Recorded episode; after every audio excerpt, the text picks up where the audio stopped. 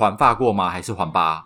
我是环法，巴黎有什么好环？巴黎你知道只有台北市的一半大，我是要环什么？下午茶喝到挂，聊聊法国的文化。我是走过三十个国家，在巴黎打拼的欧罗拉。我是土生土长没离开过亚洲、超 local 的秋歪。让我们一起窥看法国吧。Start。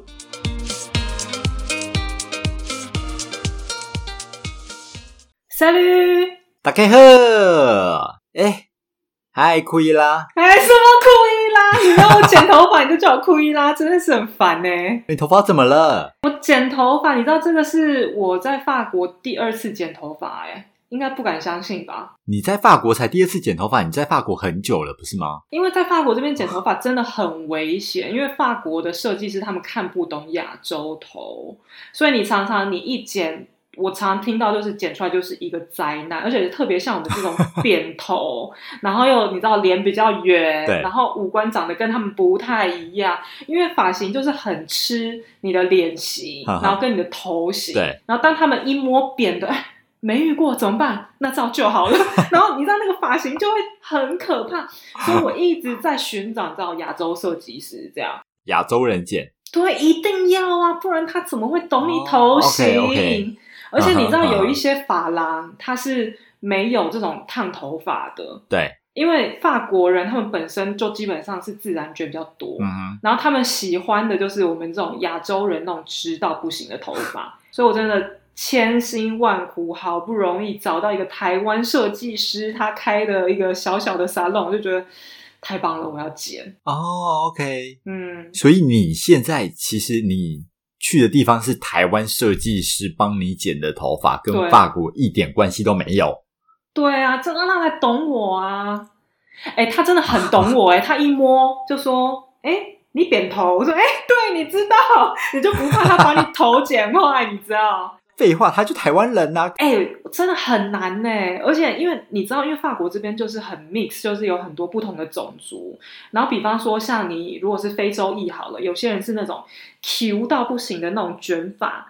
你说光是、啊光是男生的你就很难剪了，他不能像那种剃头直接这样撸过去，你知道吗？会卡住。对，所以你是从哪里来的，你就去找哪里来的设计师，这是完全最保险的一个选择。哎，要不然你这样子，你一剪下去十几欧，然后一百欧，这样心很痛哎、还被剪坏。所以其实不建议人家去法国，还特地去找法国的理发师剪头发这件事情。当然不要啊！你不要以为这里是日本。因为很多人会想要去日本或韩国剪，但是这里是法对啊国，不一样。我们的头跟五官就是长不一样，真的不要做这种冒险的事。很多人会追求一个什么英伦风的剪法，所以可能去英国之类，他就去找到英伦风的理发厅去剪头发啊。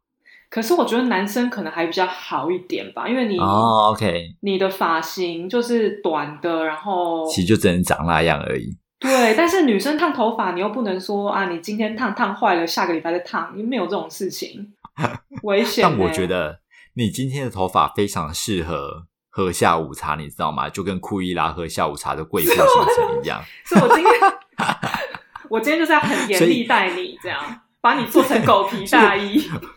库伊拉，我们今天的下午茶要喝什么？我们今天来喝巧克力焦糖口味的红茶，聊一个人的环法旅行。你刚才是说巧克力焦糖口味的红茶吗？对你没这听过吗？是认真有这个茶，有。我只有听过什么太妃糖红茶而已。我也不知道它它应该是不一样的东西，因为这个东西我第一次喝到是在法国的拉杜会，就是那个哦以前有在台湾开很有马卡龙名店，对，但后来对倒的那一间，对对对对，就一个马卡龙都要九十八块，超贵。对，我就想说不行，我都已经来到拉杜会这么贵的店了，我再喝一个我平常喝的那种红茶，真的太浪费了，所以我就点了一个哦特调。红茶加巧克力口味，加呃焦糖口味，加香草口味的一个特调，意外的跟马卡龙跟那个点心非常搭哎、第一次在法国，我才感受到原来花草茶也有它的美好的一面。我以前都觉得就是不配台湾的甜点，但是我吃了之后，我就觉得、哇，好搭哦，所以我就想说，嗯，今天既然是讲环法旅行。就很适合喝这个茶，没错，不错吧？好像还不错。哎，那你有没有一个人出国旅行的经验啊？一个人出国旅行，嗯，你在想是不是就代表你没有？我就知道，完全没有。可是为什么不啊？不然你平常都是怎么旅游？为什么你不不选择一个人？嗯，最重要的一点就是我会担心我的英文不够好。然后我又没有这么多的勇气，敢去跟人家讲这么多，用破烂英文去讲这么多的话，所以光这一点可能就会卡死很多的事情，你就会担心害怕。对，所以你就没有一个人出国旅行这件事。但我一直在试想，如果我哪一天英文学到倍儿好的时候，我可能就是可以很大拉拉的一个人出国旅行。啊，OK，好，那假设今天你英文完全没问题，你觉得有什么东西是你的门槛，会让你还在考虑说，嗯，要不要一个人旅行？这样？我觉得没有诶，坦白说。所以其实你很勇敢。对啊，你就是可以一个人去四处去玩。说是这样说，但是你可能会去某个地方的时候，你还是会评估所谓的安全性这件事情，你会很害怕。嗯，对，毕竟台湾把你保护的很好，嗯，就你去哪里都觉得很安全啊，然后干嘛的，但是你就会担心说，好，我今天可能要去欧洲，因为你的根深蒂固的观念就是欧洲就是很多扒手啊，很多小偷，很多什么黑手党之类的，嗯，所以你就会害怕这件事情，嗯，对。那我跟你讲，你真的完全不需要担心语言这件事情，因为我那个时候在法国一个人环法，那时候我的法文是完全不 OK 的状况，而且你知道，基本上你出了巴黎，很多地方真的是英文是不通的，所以那时候我等于是也是完全语言的障碍，就比你的英文程度还差很多的法文这样，所以你真的不用怕，我今天就是。给你信心，你就可以疫情后你就可以出去飞了，好不好？所以你有一个人去环法就对了。对，我我很爱一个人去旅行，哎，就不管是我去过法国、意大利、匈牙利，反正我很喜欢一个人去旅游啦。哈哈，为什么？因为我就觉得你找旅伴是一个很难的事情，你很容易找到很雷的人呢。而且因为我跟你一起去越南旅行过。你真的是一个很好的旅伴，我必须要说。唉，很多人这么说，很多人征求旅伴，对，在这边征求好旅伴，我在这。不是说好一个人的旅行呢？你征什么旅伴？好，因为什么？因为什么？好的朋友不等于是好的旅伴，因为你们出去可能会有不同习惯。就比方说啊，你们今天。可能有的人就是特别喜欢吃，他就很坚持一定要吃到那些旅游书上的那几间餐厅。然后有的人就是你非要去看那些观光景点，就是你非要去看到不行。然后有的人就是像我这种比较 free style，我们就觉得说，哎，其实没看到好像也不会怎么样，但是你要享受当下。或是有的人喜欢到一个景点拍一百张照片，那当你今天你是不喜欢拍照的人，你就会一直狂翻白眼。所以就是你要找到好的旅伴，就是。今天他喜欢拍一百张，你也要同等喜欢拍一百张，你们才会合。是真的很难媚取耶。我真的觉得，如果你真的跟一个不适合的好友去一趟旅行，你们之后就可能再也不是朋友了。会反目是不是？对，所以你不觉得？好像真的常会听到这种东西。而且我发现，一个人去旅行的时候，很多事情是你没有办法安排到的，或者是说，应该是说。如果是一个人去旅行，有很多超展开的剧情是你没有办法在跟别人一起玩的时候发生的，然后就会发发现一些很有趣的事情是你完全意想不到，所以我真的极推，非常推。你说像你上一集讲到的，就是可能会有人搭讪你呀，一夜情啊，然后你等一下，各式各样的，哪有一夜情？你这 没有是不是？你你这样没听到上一集？我们放超连接在这里。你这样没听到上一集的人，真是我，你真的是很很爱抹黑我哎！你，我我们要让他们对上一集有诱因，然后就听了之后才发现，哎，一夜情在哪？你为什么当时会想要去一个人去什么环霸？是不是？你有嗯环霸过吗？还是环巴？环巴？我是环。巴巴黎有什么好还？巴黎你知道只有台北市的一半大，我是要还什么啊？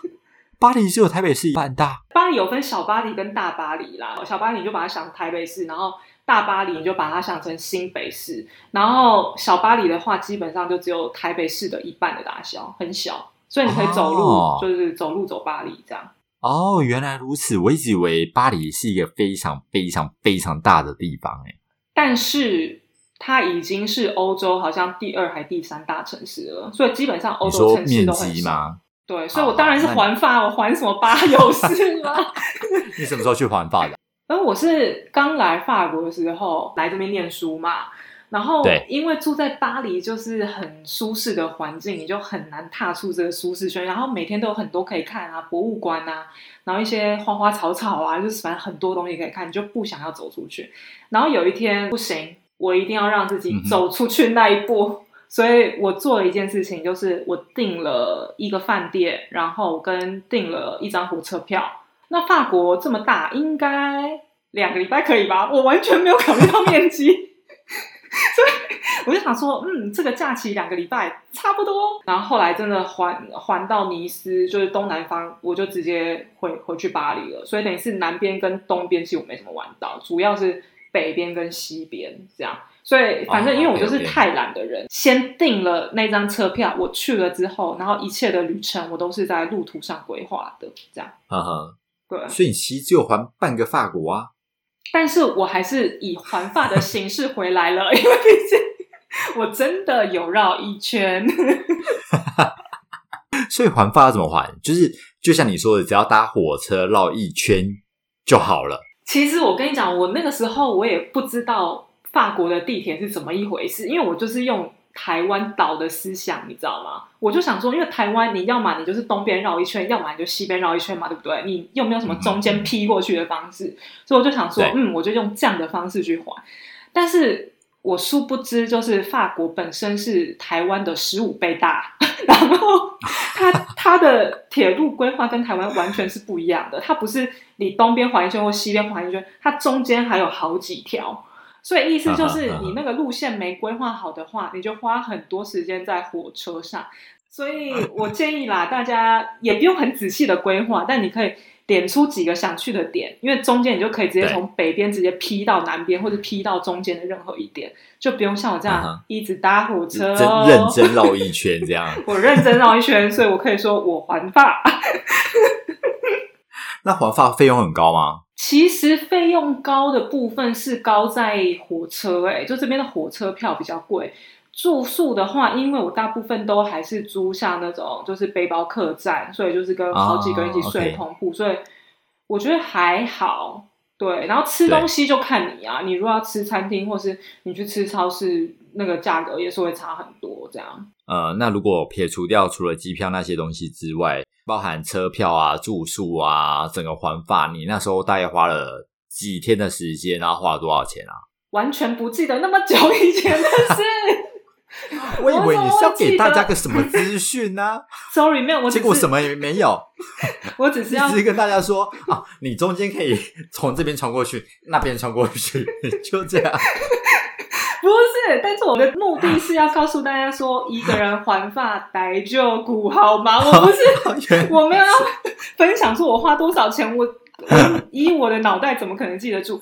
不过，哎、你讲多少钱，我倒是有个很深的印象是。我那个时候我就去了冰岛，从巴黎这边出发，然后我去了约莫是十天吧。我们租车，然后住宿跟吃东西跟机票，可能台币折合可能要十万跟你讲花了四万不到。啊，好便宜哦。因为第一个是我从巴黎出发，所以机票就很便宜。然后再来就是我们全程都自己开车，然后都自己对煮、自己吃，所以我觉得你刚问那个呃预算的部分，就是这个东西其实你自己是蛮能控制的啦，就是比较不能控制啊就是火车。那火车你不行，你还有另外一个方式就是搭巴士。我中间有搭那种长途巴士的经验。OK，有卧铺的那种巴士吗？还只有火车有没有给你卧，你就是在啊，没有给你卧。巴士上就是睡个什么七八小时，然后你就省了那一天的住宿费。哦，OK OK，也是一个方法，就对了。对，所以我觉得要省了解方法很多啦。对，好，那那你在这两个礼拜里面，你还有发生什么特别事情吗？我去了一个很有名的景点，叫做圣米歇尔山。就如果大家有来过法国的话，可能会知道它是在哪边。它在法国的北边，然后它是一个很像小岛的东西，它是那个呃世界文化遗产。然后它就是在一个小岛上，然后建了一个中世纪的建筑跟一个修道院，因为它很美。它就是如果比方说像下雪的时候，或者是你早上有湿气的时候，你就会看到那个岛很像就是飘在空中，很像天空之城的感觉。然后那个时候呢？我就去了那个地方，但因为你知道它就是也是一个比较远的景点，所以你的那些什么巴士时间啊、火车时间，你都要算的非常准，不然你一错过，你可能就哎住在火车站一个晚上哦。所以那个时候就是要从圣米歇尔山回车站的时候，我中间就要先搭那个巴士。巴士，OK。我好死不死，因为我就真的算的很准，我就是要搭最后一班巴士，我不要错过在圣米歇尔山的任何一分一秒。然后我搭那个巴士，我就想说，嗯，稳了，搭上去。结果终点给我到一个停车场，我就想说，火车站呢？怎么是停车场？我就很慌张，我就问那个司机，我就说，哎，这个没有要开了吗？就是那火车站呢？他就说，哦。你搭错车了，然后我想说，我搭错车，你好荒谬哦！而且你还搭最后一班，然后我就回去，他就说没关系，反正我现在要回程，就是再回去那个山脚下，然后呢，对，还会有一班车，然后但是那一班真的就是最后一班，你一定要搭上那一班这样。然后 OK 好，我就回回程，还不到山脚下的时候哦，司机开始就是。大叫我这样，然后他就说那一班车在对面，我现在就放你下去，没有在那个巴士停靠站哦。他说我现在就放你下去，你现在赶快去追他。然后他就经过那个巴士，他也先跟他打了一声招呼。然后你知道我下车，那辆巴士还在开，你知道吗？然后那个时候我就想说，天哪，我就是拖着我的行李箱，然后我就一路狂奔。然后你知道那个时候好死不死，我又刚好生理起来，我就是一边流血一边狂奔呢。我想说。我就是看看那个，就是巴士司机会不会 看到我？结果呢？有吗？他其实是有看到我，但是他是一个很守法的，就是巴士司机，所以他就是一定要在停靠站的那一个地方停下来。他就在那个停靠站的地方停下来等我。那个是好几百公尺远，他不是什么 两百公尺，我就一直狂跑，因为所有的旅客都在等我。哎，我就那边一直狂奔，这样好不容易我搭上去，我心安了。然后我就想说，太棒了！就是到那个火车站的时候，火车站，我就马上直接，因为我票买好了，我就马上直接冲进去那边等。因为基本上大概就是卡一个剩五分钟的时间，这种就是非常紧绷。就是你如果没搭到，哎，睡火车站喽。所以对，所以我那时候也很怕，就是司机开太慢或者一站停很久。就还好，我就到那个火车站，我就直线的，就是冲到那个那个车站等。然后我就在那边一直喘，一直那边喘大气，然后，然后就喘喘喘，哎，没来，然后说，哎，然后后来我就去问那个火车站的那个站站务员，然后他就说，哦，没有这班误点，这样。那我心想说，哇塞，我刚跑的要死要活，血一直狂飙，然后你 给我误点，然后我就想说，好，没关系，我就在那个车站，我就开始一直等。突然我就看到有一个背包客男子，他真的是认真的背包客，因为他就是背个二三十公斤在在肩膀上的那种，就是一直就是狂就是狂奔来车站，然后停下来，然后就跟我们家喘他气，一直等着，然后他就很着急的用英文问我说：“哎，请问火车来了吗？”这样我就说：“哦，没关系，你不用急，就是火车误点了。”这样，然后所以我们两个就开始就觉得哦，真的是。太太开心了，然后我们两个就开始在那边聊天啊什么的。然后后来真的火车 误点误太久，好像一个多小时吧。我们还跑去就是附近的面包店买东西，然后又回来，然后就一直聊一直聊。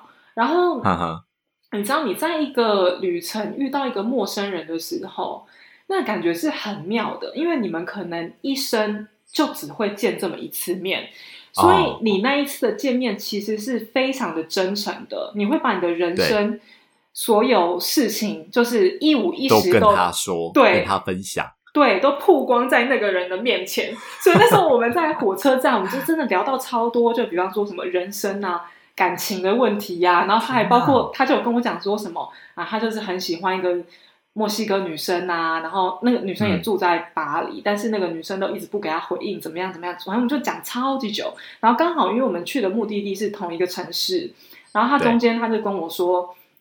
哎，我就是有查到一间海鲜餐厅，因为我们在法国的北边，刚好靠海，一定要去吃海鲜这样。然后他就说，那可是因为这间海鲜餐厅实在不适合一个人去吃，你要不要陪我一起去吃？然后你好荒谬的就被搭讪了。然后我就说好啊，为什么不？因为确实，如果真的海鲜，我一个人吃也就是太多这样，所以我们就在那个海鲜餐厅就很开心，两个人吃饭，然后。讲了好多发自内心的聊天，就是对刚刚认识的陌生人。没错，你不觉得这很不可思议吗？我觉得感觉是蛮有趣，而且感觉这种印象会非常深刻，还蛮有趣的经验吧。因为我以前如果遇到陌生人，我都会有一种距离感，或是客客气气的，就是哎，对对对，好，嗯，什么的。但没有，因为你就是长时间相处，然后两个人都是异地来一个地方旅行。你就真的进行了很多很有趣的沟通，这样。哈哈，这真的感觉是一个人旅行才会比较容易遇到的事情。没错，就通常你结伴，可能大家他就不敢太刻意的来攀谈啊，或是想要跟你进一步的聊天或是什么的。对，没错。而且我跟你说，因为像我那个时候环发十四天嘛，你真的到七天之后，你就会开始觉得很腻。因为你一开始你就会想说 啊，我就是要去看那个嗯旅游景点圣米歇尔山，我就是要去看那个古城什么的。你知道我又这么爱一些古老建筑的人，我一定要去看那个古城。对对对，你古城看了三个之后，你下一个地方你又说啊，还有古城，然后就长一样，对，就长一样，这就很像很多人去欧洲旅行，然后导游一开始说啊，我带你去看教堂，第一个就是。哇，教堂哎！然后第二个就说，哎，这五百年就是教堂哎。第三个就说，明天还有教堂吗？都长一样，就是这样感觉。所以我那时候七天的时候，我就开始有那个逆感油然而生，就会觉得说，哇，旅行的中途好像看建筑物啊，什么看风景啊，好像已经没有这么重要的。但重要的，对，你好像可以认识一些有趣的人，你就遇到的人事物。对，就是你从来都没看过的人，这样。然后，所以我后来七天之后，我就比较就是专注于就是认识新朋友，这样。因为你去哪里，多马古城这样。然后，所以我后来我就到了一站叫做图鲁斯玫瑰之城。图鲁斯吗？它中文就图鲁斯，你很有天分哎。对，它就是一个玫瑰之城。然后，因为玫瑰之城，它又是一个就是。老建筑啊什么的，然后我那时候住住在一个那个背包客的地方，然后里面就是大家都讲法文这样，然后我就刚好跟一个女生搭上线了，然后因为大家都讲法文的状况，我就想说，哎，那应该大家都是法国人吧？然后反正后来我就跟那个女生聊啊，她就我就说，哎，你们就是全部都是法国人嘛？因为我看你们聊天聊得很顺，然后她就说，哎，我跟你讲哦。我一开始也以为他们是法国人，我只是以为他们是图图鲁斯当地的法国人，因为图鲁斯很有名的就是他们的法文口音很重。结果没想到聊一聊才知道他们是加拿大人，他就以为那个加拿大口音是图鲁斯口音，但而且他是法国人哦，我觉得真的非常好笑。然后他住在呃法国东边的一个城市，这样我就问他说：“哎，你现在就是为什么要来旅行啊？什么之类的？”我们就聊了很多。他跟我说他是来找他亲生父亲。啊，这是一个 寻父之旅。他是他说他从小到大没有看过他父亲，因为法国有很多就是呃父就是父母离异嘛，所以他从小没有看过亲生父亲。他好不容易鼓起勇气跟他妈妈讲说，他想要找他父亲，然后也跟父亲连上线了，所以他这次来就是要跟他爸爸第一次见面。OK OK。他爸爸也已经有新的家庭了，所以他也不方便去住他家，所以他就住在这个背包客可以也在玫瑰之城。对，然后我就遇到了一个要找亲生父亲的人哎，我就我我当下我只是有点吓到，不知道该如何继续这样。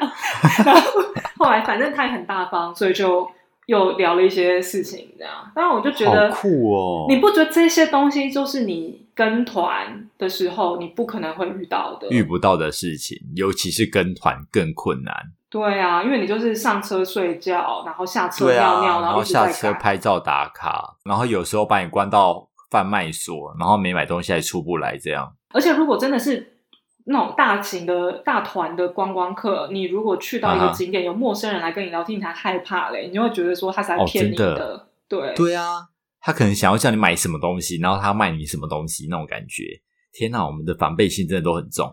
对，没有，但是这个是真的需要防备的，因为比方说你去巴黎好了，他看到你是观光巴士，然后你又是一大团人，你真的很容易就会变成肥羊。哦，OK OK，我反而觉得一个人旅行比较安全。为什么？这是我个人的歪理。这不合理。他是不是听起来很歪？但是我真的深信这一件事情，因为。你看，假设你今天你两个人去旅行好了，然后我们都讲中文。那今天如果他真的是歹徒，他听到你们讲中文，他是不是就知道你是观光客？那今天你如果一个人你完全都不开口，因为这边就是很种族融合嘛，就是你也会有亚洲面孔，你也会有非裔面孔，你也会有各种面孔，所以他如果要认为你是法国人，也是合理的。所以当他不觉得你是观光客的时候。他就不会第一个想要对你下手，对。而且我跟你讲，这件事情是我个人有经过认证过的哦，因为我自己有去过一个人去意大利旅行嘛。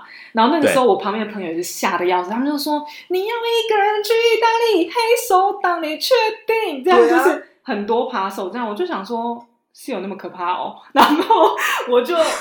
我就自己去了，然后因为我已经先有三个朋友，他们是三个大男生，然后他们是三个人一起去罗马这样，然后他们的包包就被偷了，是整个包包被偷，很夸张。他们就在餐厅吃饭，他们把包包包放在餐厅的就是椅子旁边，椅子上，吃完包包不见了，三个人都不见吗？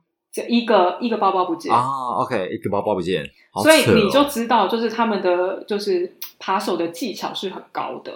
然后，但是因为我一个人的时候，我都会很提高警觉，就不管是我包包的握法或什么，或是有人要接近我，我都会很警觉，因为我没有在跟人家聊天，所以我就很专注意力注意到你会更 care 自己的周遭的东西。没错，而且我觉得我也没跟人家讲话，我也没有在讲意大利文或中文，所以大家也。不知道我是从哪里来的，所以我就觉得我反而很安全，反而是那种三三四人一起，然后都讲不同语言的，是不是很容易被偷？但是这是我个人的一个歪理啦，但是我是深信这一点的，这样给大家做个参考，蛮蛮有道理的。可是你这样子一个人去旅行到现在，你都没有遇过什么很可怕的事情吗？就为什么感觉好像什么东西都很 safe？呃，我有一次确实有遇到一个我自己蛮害怕的事情，然后我就我就我就觉得我此生就是我再也不要一个人打夜巴了。我那个时候我就是为了要省钱，然后我就从呃尼斯法国的尼斯南边，然后坐到呃意大利的佛罗伦斯。尼斯就是尼斯湖水怪那边。尼斯湖水怪来自美国，好吗？但他也叫尼斯，他也叫尼斯，只是他没有水怪。OK，不 care。然后呢？然后那个搭夜巴的点呢是在尼斯的机场。我就想说，如果是机场的话，感觉还好。我有在 Google 上面看了一下，就是 OK，好像他从尼斯市区到机场只要三十分钟。我就提前一点，就是在公车还没结束之前，我就先到那个国际机场里面等。等了之后呢，我就再去搭巴士嘛。然后，于是我就真的去了那个尼斯机场。那个路上，我真的快吓死了。为什么？因为我就是搭巴士到那个尼斯机场的附近，然后那个时候已经是晚上，大概差不多十点左右，就是夜已深。走在那个路上，就是非常的偏僻之外，你看到很多应招女郎在路上，然后她就是因为旁边都没有建筑物，然后就是一些树啊，都是露天的，然后你就会看到可能就是有应招女郎，他们不会站在一起，他们都是单独站，然后离很远。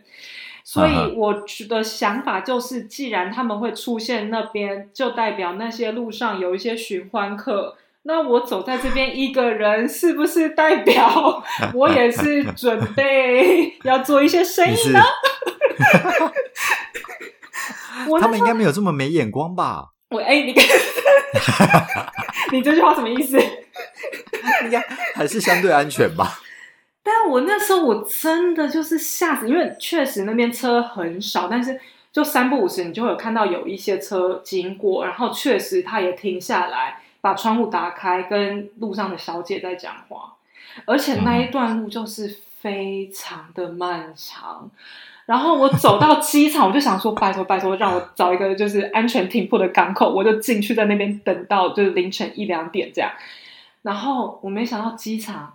原来是会打烊的，就是它没有这么国际，它就是一个小机场。但还好，他们很贴心，他们就有留了一个门，就是让大家可以还是可以推进去，然后有人在里面清洁，然后我还是可以待在里面，只是都没有任何班级这样。对，哈哈所以我就待到走出来之后，我就想说：天哪，我又再经历一次了，因为我还是要到那个巴士站去等，然后旁边有很多应招小姐这样。对。真的，自从那一次之后，我就决定再也不要打夜吧。嗯，那你其实蛮幸运的，其实只有遇到这种事而已，是不是？相对其他人而言，不然其他人是遇到什么事？不是啊，你就会常常听到一个人去什么法国还是干嘛的，然后你就会你的脸书里面只要有人你的朋友去法国啊，或者是欧洲等等，他们就很容易说哦，我今天钱被扒走了，然后干嘛的？你不觉得层出不穷吗？对，但是我本身就因为本来就住在巴黎，所以我就是一个比较小心的人，所以我觉得我这一方面的警觉是还蛮高的啦。当然，你就是一个人去旅行的时候，你最重要的就是你要注意自己的财物，然后不要一直把，比方说相机挂在胸前，或者是你手机一直拿出来拍，他就知道你是观光客。然后你一定要注意说啊，旁边有没有人靠近你。然后他跟你讲话，他有他是感觉是怎么样？他是用英文讲还是法文讲？然后，反正就这些小细节都要去看。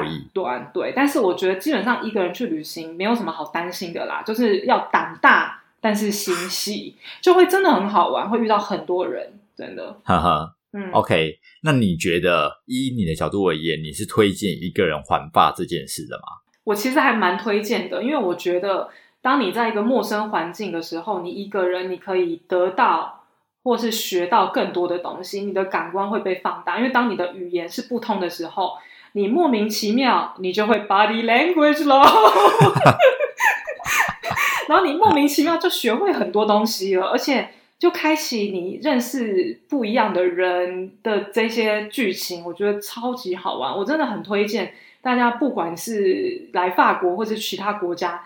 可以尝试一个人的旅行，这真的是很不一样的玩法。好啊，那我们等疫情过后，未来计划一下好了。如果大家有曾经一个人旅行过的经验，有发生什么好玩有趣的，都欢迎到我们的 Facebook 或是 IG 跟我们联系哦。你如果希望把它抛出来，当然也可以啦。好，那我们下周见。